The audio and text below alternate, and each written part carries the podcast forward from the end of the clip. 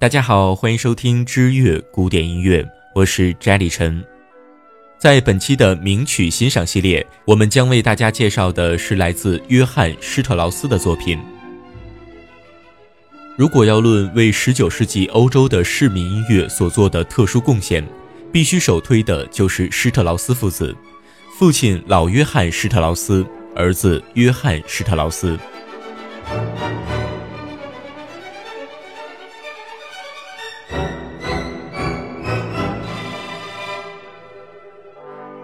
父亲老约翰创立了维也纳圆舞曲的演奏样式，被称为圆舞曲之父。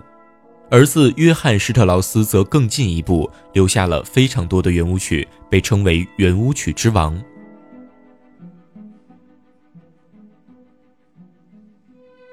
小约翰施特劳斯一八二五年出生于维也纳，在幼年的时候，看着父亲手拿着指挥棒指挥乐队，不知不觉中培养了他对音乐的爱。但父亲却希望儿子能成为一个银行家，顽强地拒绝了儿子在音乐上的诉求。无奈儿子和老爸一样是个倔脾气，小约翰施特劳斯趁父亲不在，偷偷地学乐器，还弹得有声有色。可父亲就连这一点儿也不允许。又一次，儿子好不容易才弄来一把小提琴，父亲发现了，便立即被没收。小约翰施特劳斯十八岁时，父母离婚。父亲诉讼失败，儿子归母亲监护，他也不必受父亲的约束了。从十九岁开始，小约翰施特劳斯终于可以放心大胆地学习音乐。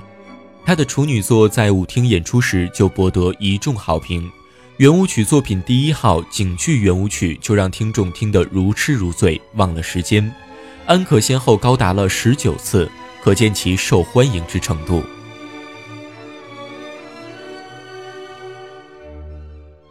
借着这个机会，小约翰施特劳斯征服了维也纳。自己太过忙碌时，他的两个弟弟约瑟夫和爱德华便代理他的工作。这二人也是杰出的音乐家。约瑟夫曾写过《铁匠波尔卡》《奥地利的村宴》等圆舞曲，有三百多首；爱德华也留下了约三百二十多首的曲子。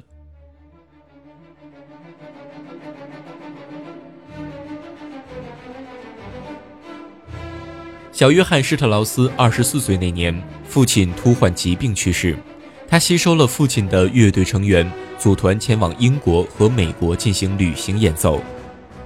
小约翰施特劳斯的作品，光是有编号的便已达到了四百七十九首之多，其中大部分是圆舞曲一百六十八首与波尔卡舞曲一百一十七首。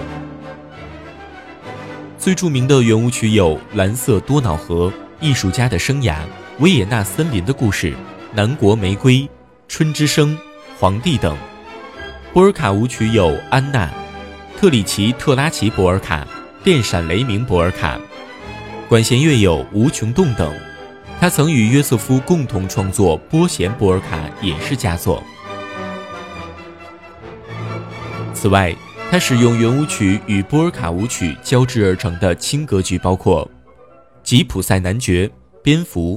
威尼斯之夜，皇后的绣花手帕等十六首，为维也纳的轻歌剧开创了一个新的局面。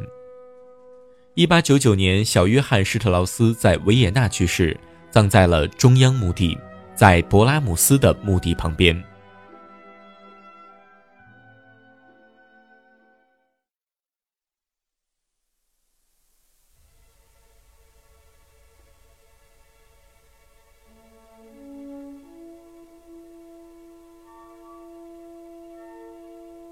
圆舞曲《蓝色多瑙河》，小约翰施特劳斯四十一岁那年，奥地利在普奥战争中惨败。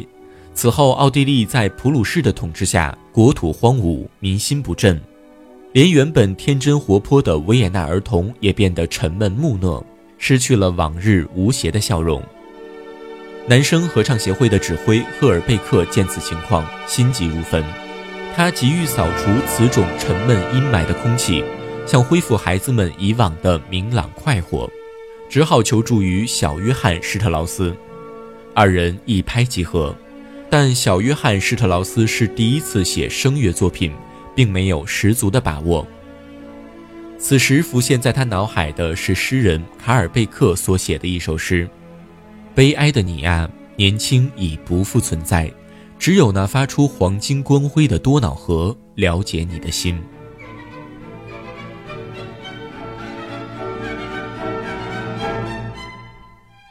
施特劳斯便请戈尔涅特根据此大意，再写下一首完整的诗。一八六七年，《蓝色多瑙河》创作完成。这是一首男声合唱曲，首演由赫尔贝克指挥，但并未受到人们的注意，更谈不上什么好评。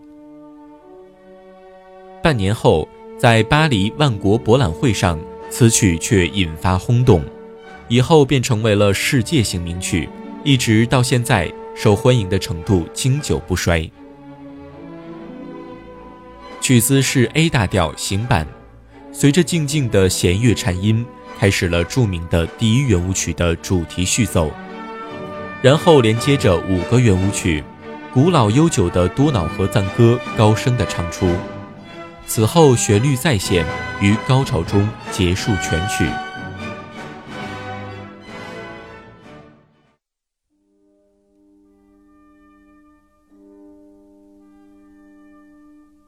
圆舞曲《维也纳森林的故事》。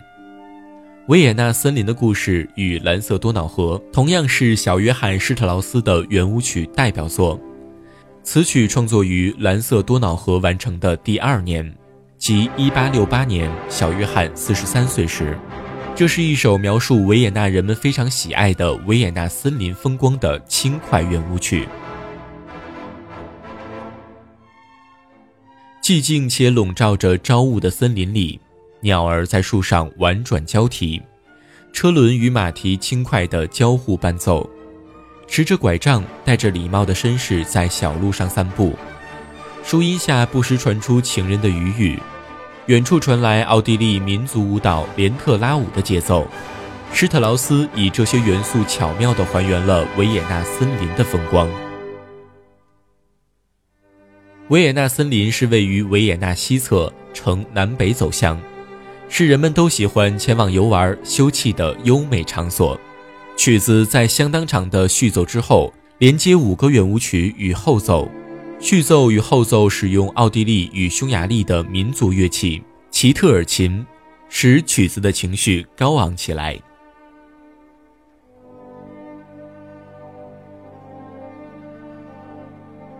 好了。以上就是本期节目为大家介绍的施特劳斯的作品。如果您喜欢我们的节目，请您关注我们的新浪微博或者微信公众账号“知乐古典音乐”。在微信公众账号中，还有更多的精彩内容等待您的光临。我是 Jelly 陈，我们下期节目再见。